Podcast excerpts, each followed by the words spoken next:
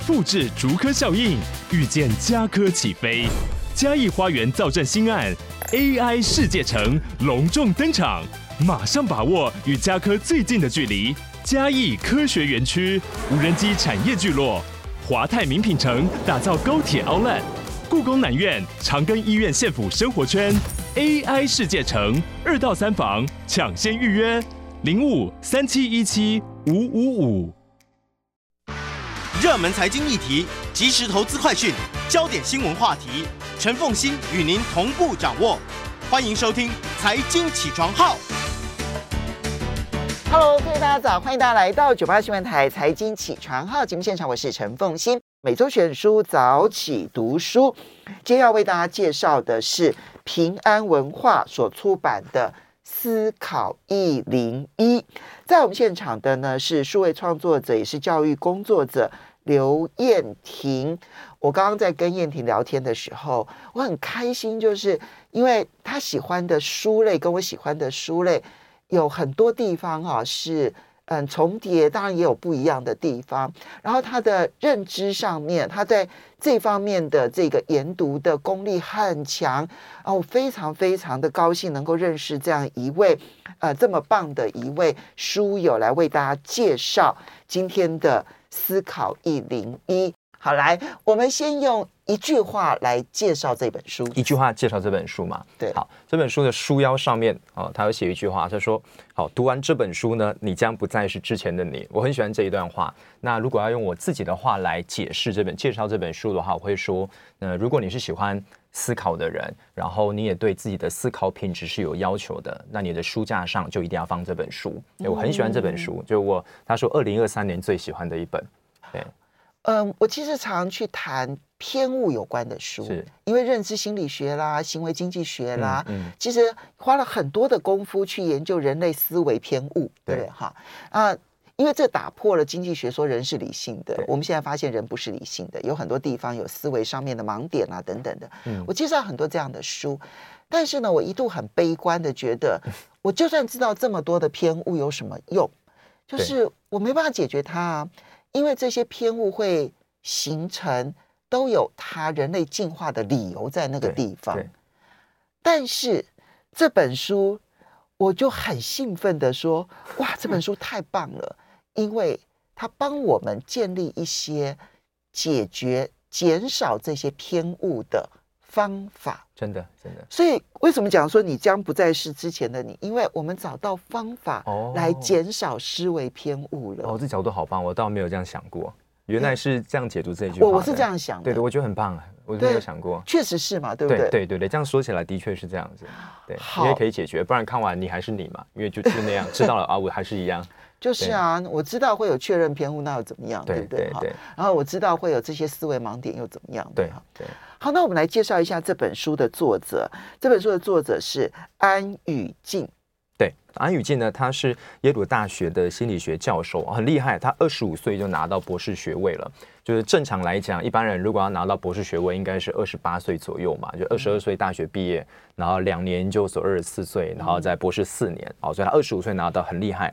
那他专攻的领域呢是认知心理学，就研究人如何去思考的。那这本书呢，思考一零一叫 Thinking One O One，就他在耶鲁大学开的一门课，开给大学生的。嗯，然后再加上他常年在这个领域的研究所集结成的心血结晶。嗯，安宇静这个名字一听就是一个韩国人的名字。对，是韩国。他他确实哦，确确实是韩裔。对，然后呢，她又是女性。对对，我觉得这两双重身份的少数，然后在美国的。耶鲁大学可以拿到教职，而且表现那么优异，好令人敬佩哦。对，而且这本书我那时候博客来，因为我看完之后很喜欢。然后像我不知道凤馨姐有没有这样的习惯，看一本书，如果你很喜欢，你就去查这个作者有没有写其他书，就查查不到。这是他的第一本书，对，看起来是他第一本面向，至少是面向大众的书，就卖到这么好，全世界对，这应该财富自由了。对，很厉害，真的很，第一本书这样很厉害。OK，好，这个是呢，思考一零一的作者安宇静，然后我们就来进入一下这本书。我刚刚其实提到就是说，嗯，认知心理学也好，行为经济学也好，其实是当前的显学。对。从一九七零年代开始，在这方面有很多很多的研究，然后，嗯，康纳曼也因此拿到了诺贝尔的经济学奖了，哈。那么这使得呢，大家对于说了解人的思考偏误这件事情呢，成为了一个你现在如果去看去 Google 说误判，嗯，然后偏误，对，好，你就会找到一堆的词，对。好像已经研究出好多好多种，对，好像据说两百种左右嘛。如果整个整理出来的话，好，那介绍这一类的书很多。我刚我刚跟燕婷聊天的时候，燕婷很喜欢这一类的书。你觉得这本书跟其他介绍偏误的书有什么不同？OK，好，这个问题很很很很棒哦。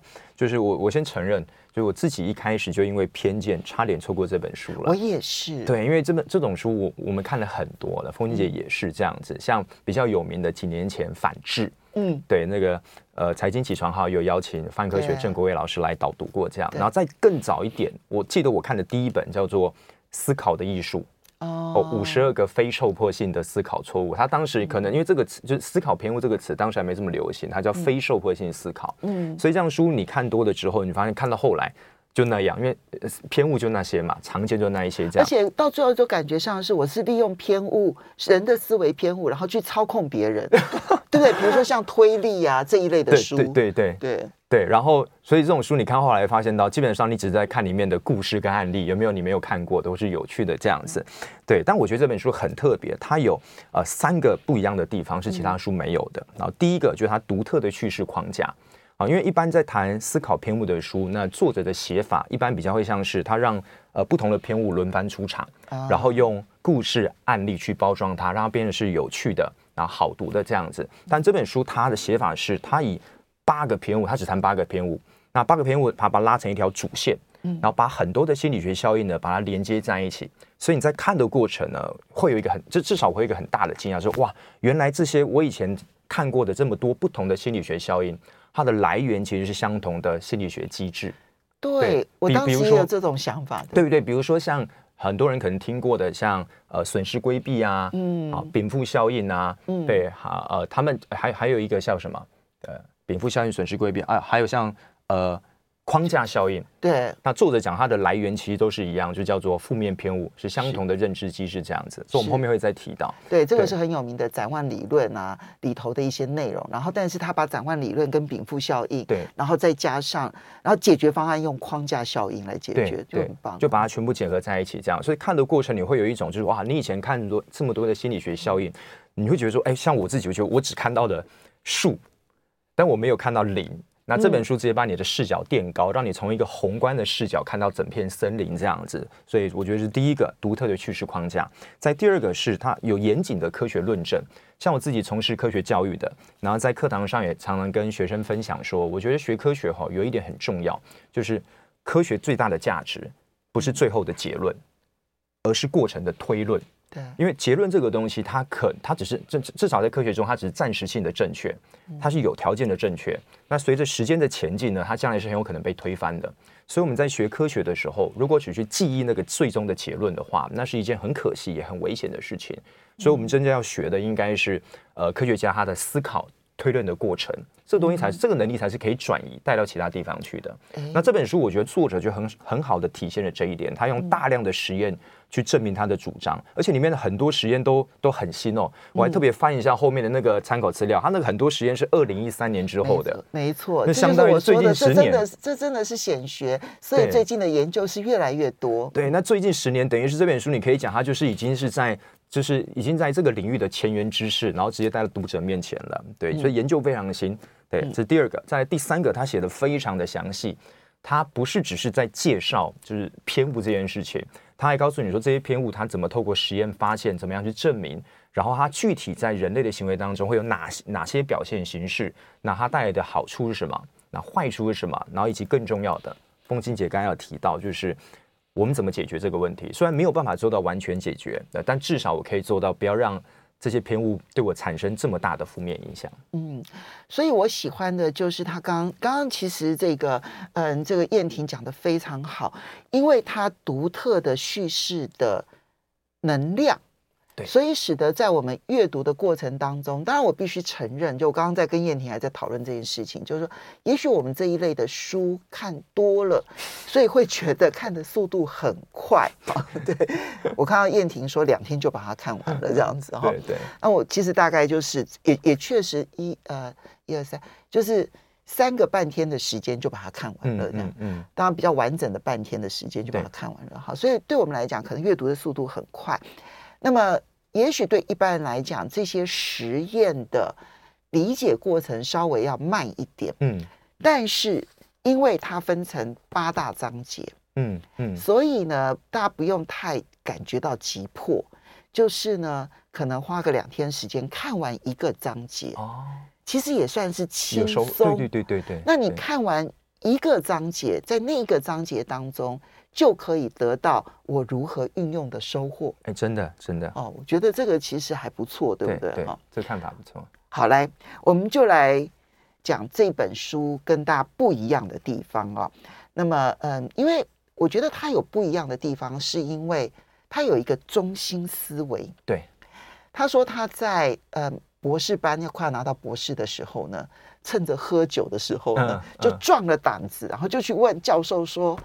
请问一下，我们研究这些人知人认知心理学，到底对于世界会带来好处吗？嗯嗯嗯。啊，他说呢，通常来讲，那个教授对于学生提的问题，都是故意回答的模棱两可。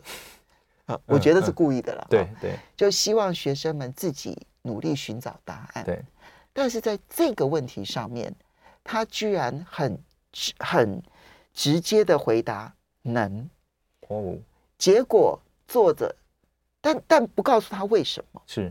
作者就从此花了三十多年的时间，就因为这句话，就去研究，嗯，认知心理学真的能够让世界变好吗？嗯嗯嗯，我其实对这句话特别的有感受，为什么？因为我看那么多认知心理学啦、嗯、行为经济学的书，我印象很深刻是康奈曼哦，嗯，不止一次的说到说。他说呢，因为这一些偏误思维都有人类进化的理由。嗯，欢迎大家回到九八新闻台财经起床号节目现场，我是陈凤欣。每个人因为人类进化的天生习性，都会有一些思考的偏误。但这一些偏误，我们以前只能够知道心理学实验证实了有这些偏误，可是我们不知道如何解决它。嗯，那我非常谢谢这一位耶鲁大学的教授安宇静安教授啊，他呢花了三十多年的时间呢，找出了不能讲全部，而是部分的解决方式。嗯，其实对，所以就是这本书说的，就你看完这本书之后，你将不再是之前的你啊。所以我会觉得每一个人真的。呃，阅读之后不敢说百分之百，但是或多或少都能够有所收获而进步一点点。嗯、好，在我们现场的呢，呃，是数位创作者、教育工作者刘燕婷，为我们大家一起介绍平安文化出版社所出版的《思考一零一》。刚提到说，他提出了一个流畅效应，这个其实不是认知心理学里头的名词，对，但是他用流畅效应这件事情。解释了各种偏呃，在在认知心理学当中许多偏误。对，好，那我们先讲书里面提到一个很有趣的实验，这个是安宇静教授在课堂上带他们学生进行一个活动，哈，就他们让学生先看一段韩国偶像团体，就是防弹少年团跳舞的影片，然后只有六秒，然后他讲说还特别挑了一段看起来很简单的，好，六秒钟，然后给学生看十遍。然后就征求十位勇者站上台表演，这样子，甚至有放慢速度，还有教学版，通通都给了大家。哎，对对对对对对。然后学员就就大学生就很很活泼嘛，就自告奋勇，一堆人举手这样，然后就上去。然后跳完之后呢，跳了几秒钟，大家就笑成一就笑倒成一片，这样就发现跟影片中讲的完全不一样。才六秒钟哦。对对。嗯，我看了那一段影片，嗯，然后呢，就是我特别去找找出那六秒钟。对东方人来讲很难，为什么是对东方人来讲很难？他的动作很嘻哈哦，但我想说他在课堂上，然后大家会跃跃欲试的原因，是因为他很嘻哈，嗯嗯、所以也许对于美国的孩子们会觉得，那就是街头街头动作，他这样动动跳后去这样子，了解，其实是很嘻哈的动作。那我们一般人是很难做的，可是也许西方的这些孩子们会觉得。很简单，可是后来大家都觉得好难。对对，就是看就是看别人做的很流畅，你就会低估它的难度这样子。这是一个对一种表现形式。那还有其他表现形式，像呃，比如说我们在听一个人讲话，然后听他觉得呃，我们觉得他讲的很流畅的时候，你就觉得很有道理。他讲他讲的是对的。那我觉得在生活中呢，看到比较多的类似像这样的现象，就比如说像网红 YouTuber，嗯，那他们都很有有很好的口语表达能力。所以他在讲一个概念的时候，这个概念可能不是他的专业，嗯、那因为他讲的很流畅，然后我又是他的粉丝，我就觉得哦，他讲的很有道理，这样子。对，嗯、所以在学校我们偶尔会有学生来跑来跟我们讲说，哎，老师，你讲的内容跟某一个 YouTuber 讲的不一样呢。嗯、对，当然不是我讲的一定是对的，但是就是你一看就发现，哎，那 YouTuber 就是那个那个也不是他的专业，对，嗯、所以就会有这样的现象。那书里面举一个例子很有趣，他就说有一种皮肤病呢叫做疣。哦，对对，油病毒，一个病字边，然后再一个尤其的油。对，油。那一般在皮肤科，他们标准的治疗流程，这种油的话，就是拿液态氮去去冻它嘛，对，去把它冻死这样子。那有一个乡野奇谈说呢，如果你在油上面贴上布胶带，嗯，哦，它就会消失，就布胶带可以除油啊。那我们第一次听到就觉得，哦，这这就。这太不可思议，怎么可能这个样子？这应该是唬烂的这样。但如果你去看他进一步解释，他说呢，好，这因为疣是病毒所引起的，那病毒的生存它需要两个必要的元素，就阳光跟空气。那你用布胶带把它贴起来了，可以隔绝空气跟阳光，所以就可以杀死疣病毒。这样，然后听完之后，如果你不是相关背景的人，就哦，还蛮有道理的，就是逻辑上都讲得通的，你就相信了。嗯，好，OK，嗯，对，所以很流畅，你就会觉得好，就就就就就相信他了。就是他把理由解释的似模似样，而且讲的很流畅的时候，我们很容易信以为真。对对，然后在像凤琴姐讲财经嘛，它股票市场上有类似的现象，就他研究发现到呢，就人们在选择股票。票的时候，至少以美国来看呢、啊，他们是会找那些比较好发音的、比较好念的这样。所以如果你是什么 Z 开头的啊，好 Y 开头不好念的，那可能买的人就比较少。所以取一个很好念的名字，其实在股票市场很重要。对，很重要。而且的确就是名字好念的，那他表现也比较好，的确也是这个样子。你知道他很夸张哦，他把那个很好念的跟很不好念的，然后这两大类股票。然后呢，去挑选他们性质完全一样、表财务表现一模一样的两大类的股票，然后接着去观察，对，发现经过，我记得我在这边有记录，就经过了大概是一年以上的时间，他们的表现可以差二两倍以上。对对，这很不可思议。对啊，获利可以差两倍以上。一开始你听到会觉得说很夸张，可实际上表现出来的确是这个样子。对，那。那像这种流畅效应呢，它所带来的就是对我们比较负面的影响，其实引发过度自信。那过度自信，如果你只是觉得说，哎，这个跳一段舞很简单啊，或是好股票我会买比较好发言，这个影响其实不大。其实它比较比较麻烦的地方是，它会让人的立场比较偏激，就尤其在政治议题上面这样子。对，那作者提出的解方是什么？他说很简单，就你让人家感觉不流畅就好了。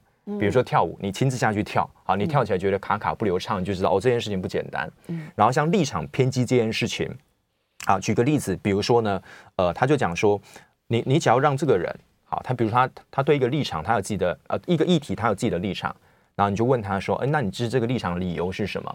然后你叫他详细说明他的理由，怎么推论这个过程。他说的过程如果卡卡的，他就会发现到，哎，他好像有些事情没有想通。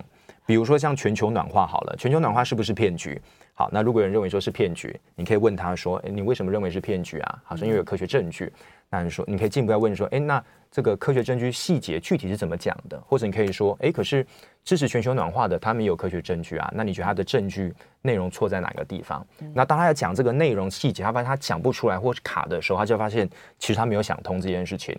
那作者就讲说，所以像像这种很偏激的立场，你其实不用反驳他。嗯，你只要让他试着说明白自己的立场跟理由，对方只要发现他讲的不清楚、不顺，嗯、他的立场其实就会稍微松动了。对，因为它里面提到这个就是顺畅这件事情、流畅这件事情，会带给我们很多信心，嗯、呃，假象、假的信心。对，哈，就我们过度自信啦，哈，过度相信啦，那这里面就会有很多，比如说像习得技术上面，我们会以为我们会了。就刚刚讲的跳舞，我们看别人跳十次，然后感觉舞步很简单，我们就觉得我们会了，对，哈，然后就觉得我们自己都都都很厉害。然后呢，可能我们今天 Google 很方便，对，我可能用 Google 的方式查到了一些知识，嗯，我就觉得我是这方面的专家了。哦，然后用它去可能挑战医生，对，医生那个 Google 上说的不一样，没错，没错，哈，对。所以他说，我当我们有这种过度自信的时候，对，你就要想方法让你这个顺畅。打破。对，那如果说就习得记忆来讲，比如说你看那个做菜的影片，你觉得做这个菜很简单，你先不要急着说很简单，你也千万不要立刻就说跟爸爸讲说说我明天做给你吃，嗯，你先试着做一遍，对对，你试着做一遍，你才会知道你哪里卡住了，嗯，然后呢，在知识的这个部分，你先试着说一遍，对，你说一遍，你才会知道你什么东西是真的知道，什么东西是不不是真的知道。对，所以分享是获得知识不二法门，而并不是看完了就会了。的确，的确，所以我们看一本书，看完之后，好像有时候觉得自己懂了，然后跟别人分享的时候讲不太出来，或是中间那个逻辑，你发现你没有想通。啊，对对，对，所以讲出来的确是很重要。当然，这里面还有就是，我们会认为事情都会进展的很顺利，所以我们一定会规划很规划的很夸张。对，比如说我今天要完成看完这本书。嗯我现在跟你讲说说，哎，刘彦廷两天就看完了，嗯、你可能就规划两天给自己看《思考一零一 》，就后来发现说，燕婷你都在骗我，我我我我根本看一个礼拜都还没有看完它。对对，好，所以这里面其实也有他呃规划上面常常犯的错误，所以他的建议是你把它拆解成为很小很小很小很小的一个小目标，一个小目标，一个小目标，你就会发现每一个小目标。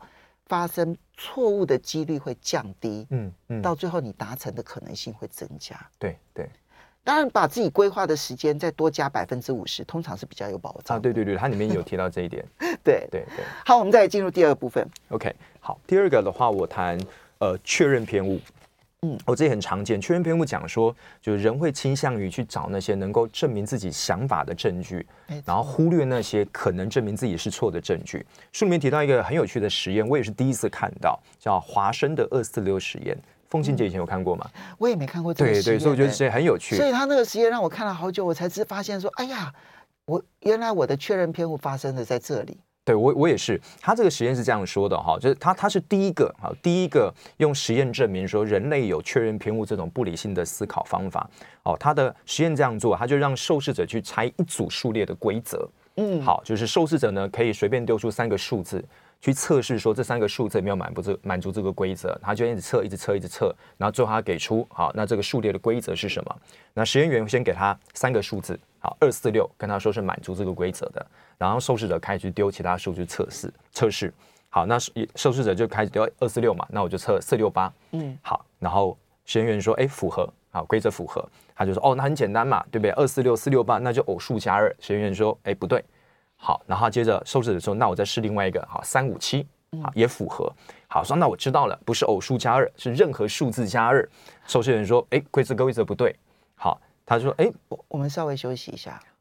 为什么每一个数字加二，现在看起来好像都符合二四六四六八三五七都符合，那到底错在哪里呢？马上回来，欢迎大家回到九八新闻台财经起床号节目现场，我是陈凤欣。每周选书早起读书为大家介绍的是思考一零一平安文化出版社所出版的，在我们现场的是数位创作者，也是教育工作者刘燕婷，她现在呢在帮起点文化。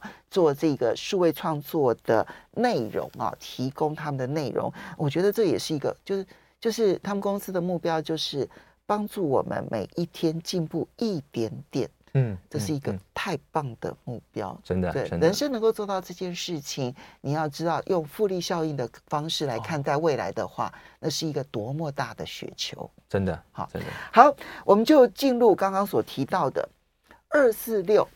它中间的数列规则是什么？啊，就是偶数加二啊。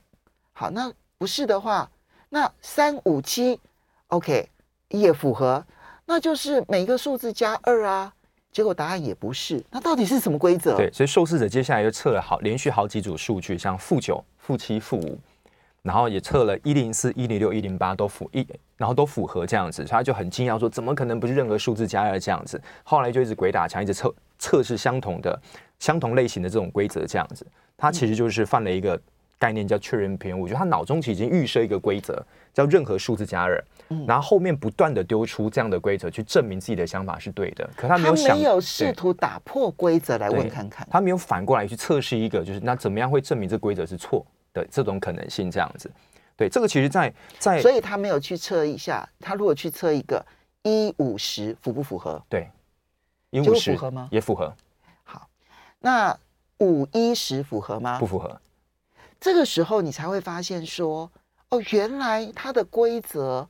可能是后面的数字比前面的数字更大，哎，没错，就好了。对对，但是他在我们我们啦，不是讲他了，好就对。我们其实，在测试的过程就是以二四六，因为就是数字加二，对，所以我们用各式各样数字加二的数字去测这件事情。对，我们就觉得一定是加二。对，可后面那个你不断在测试那个数字加二，其实无效测试嘛。嗯，对，因为你测了两次发现对，你后面再做那些，其实就一点用处都没有了。这样。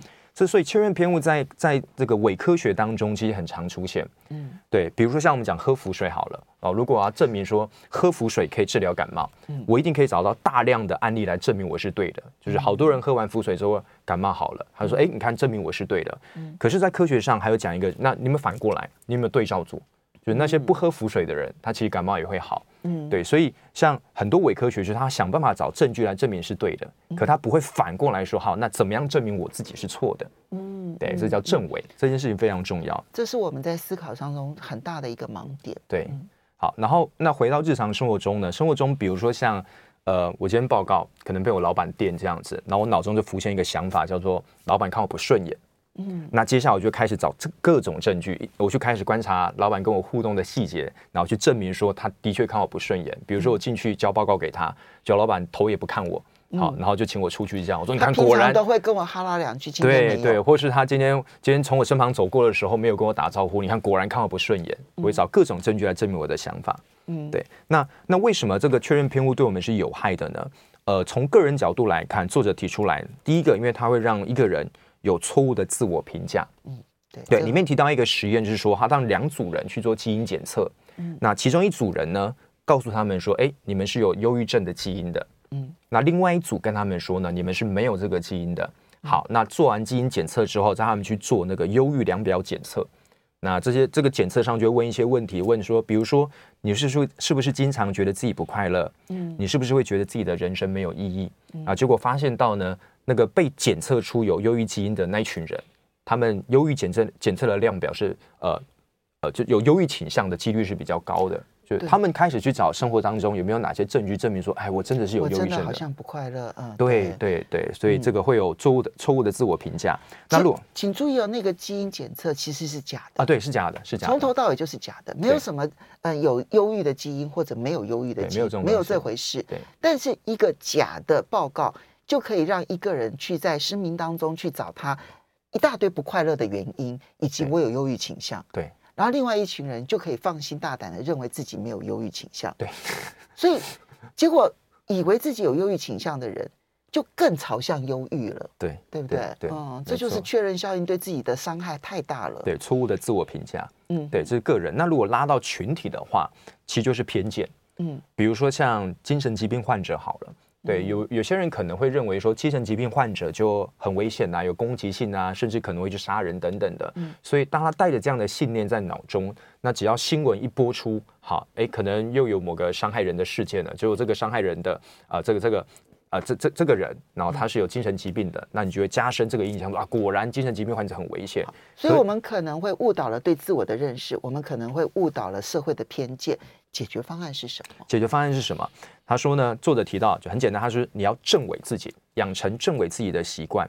好，简单来说就是，呃，你脑中有一个想法的时候，你不要只想怎么证明我是对的，你要去想说有哪些证证据可能证明我是错的，这样子。比如说，今天老板对我不爽了。对，我可不可以去找老板？其实还对我很好的证据。对对，嗯、大家等于是从两个方向去找证据。而且你就先想，老板对我很好，找理由一、理由二、理由三。对，反过来想，那我今天讲说，我觉得我真的有忧郁症的倾向，我就去想我生生命当中快乐的事情。对对，嗯、没错。OK，好，这个是正正位，然后还有呢？正位。那第二个就是刚才凤心姐讲，从两个相反方向去思考、去提问。比如说刚才你可以问说，哎。呃，我我幸福吗？那你就会从过往经验当中去找很多幸福的回忆。那你反过来问说，那我不幸福吗？你也会找很多自己不幸福的这些这些经验，这样子，对，两个角度提问，对，给自己啊，把注意力放在那一些可以带来正向特质的点，然后去告诉自己说，我要去正，我要去找每一天三个，嗯。就我我找三件感恩的事情，你就会发现你每一天都在找别人对你好的事情，对，将自己注意力放在值得感恩的事情上。没错，所以嗯，因为时间的关系哦，你有没有立即这里面书里头提到，你觉得可以建议大家立刻可以做的一件事？哇，这真的很难。好，我我就讲一个，比如说刚才讲到确认偏误，这样好了，确确认偏误，我觉得这个习惯是因为每一个人，包括我自己，有时候。都会有人，毕竟都自我中心的，所以当你有一个想法出来的时候，你都会想想要去证明自己是对的。可是可以反过来想说，哦，那除了证明我自己是对的之外，还有没有其他可能或是证据会证明我是错的？对，所以证伪自己这个习惯，我觉得很重要。这其实是这个查理蒙格不断说的，一切都反过来想。对，当你一切试着反过来想的时候，你会发现你就不愿意不会陷入确认。